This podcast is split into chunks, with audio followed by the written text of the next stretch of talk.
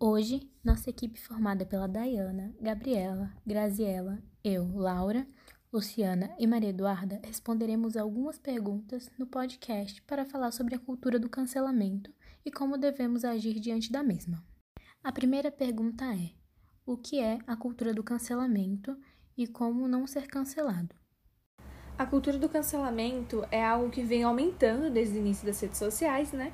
E esse termo é dado principalmente para alguém que usou a mídia para se expressar, fazer algum comentário, e os seus seguidores, usuários, não concordaram ou aceitaram o que essa pessoa falou. Isso cancelado, que normalmente são famosos, influencers, precisam fazer um esclarecimento ao público.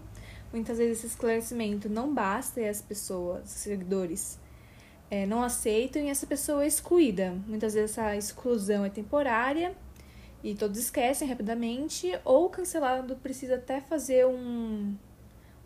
mudar de pensamento, ou pelo menos trazer essa impressão. A questão de como não ser cancelado é complicada, porque a internet é ampla demais e muitas pessoas têm voz, se escondem por trás de perfis.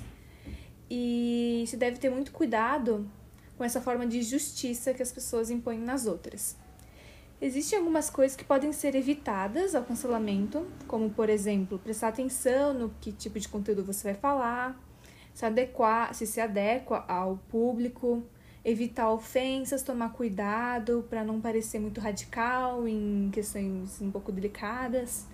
E se acontecer alguma coisa ou por acaso você for cancelado, é melhor você assumir o erro, porque os, hoje os usuários da internet valorizam muito mais quem assumiu o erro do que tentam dar a volta por cima da situação.